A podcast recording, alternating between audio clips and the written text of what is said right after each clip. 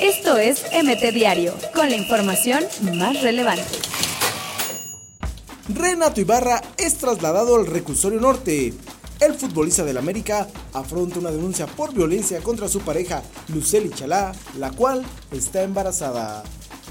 Sábado redondo para las Chivas.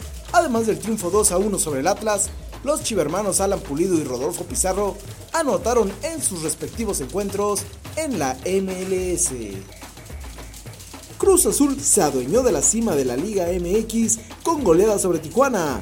La máquina amarró el liderato con 19 puntos tras derrotar a Cholos por 4 goles a 2. Gracias al Bar Barcelona vence a la Real Sociedad y se sube a la cima de la liga. Los culés lograron los 3 puntos con un penal cobrado por Lionel Messi.